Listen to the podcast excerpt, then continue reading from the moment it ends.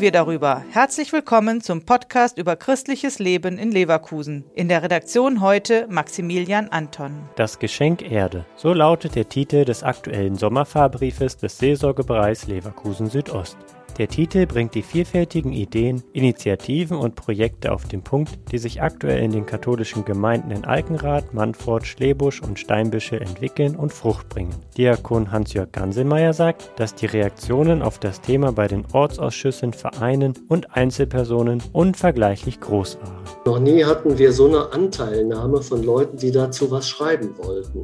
Die uns also schon im Vorfeld gesagt haben, boah, zu dem Thema wollen wir als Verein oder als Person möchte ich gerne was beitragen. Die Themen Nachhaltigkeit und Umweltarbeit sind im Seelsorgebereich also zu einem zentralen Anliegen geworden. Sie können sogar als Christenpflicht verstanden werden, wie Diakon Gansemeyer erklärt. Und da finde ich, hilft wirklich gut, was äh, Papst Franziskus dazu geschrieben hat. Der Mensch ähm, lebt letztlich ja aus drei Beziehungen. Aus der Beziehung zu Gott, Beziehung zum Nächsten und Beziehung zur Schöpfung. Und sobald eine dieser Beziehungen gestört ist, hat das Einfluss auf die anderen beiden Bereiche. Und wenn man sich das bewusst macht, wird einem auch deutlich, warum das eine Christenpflicht ist. Wenn ich also die Schöpfung nicht achte, achte ich letztlich auch ihren Schöpfer nicht. Und wenn ich die Schöpfung nicht achte, missachte ich damit eigentlich auch die Würde und den Respekt vor dem Nächsten. Achtung der Schöpfung, Achtung der Zukunft nachfolgender Generationen in Form von einem nachhaltigen Handeln finden im Seelsorgebereich an unterschiedlichen Stellen eine Umsetzung.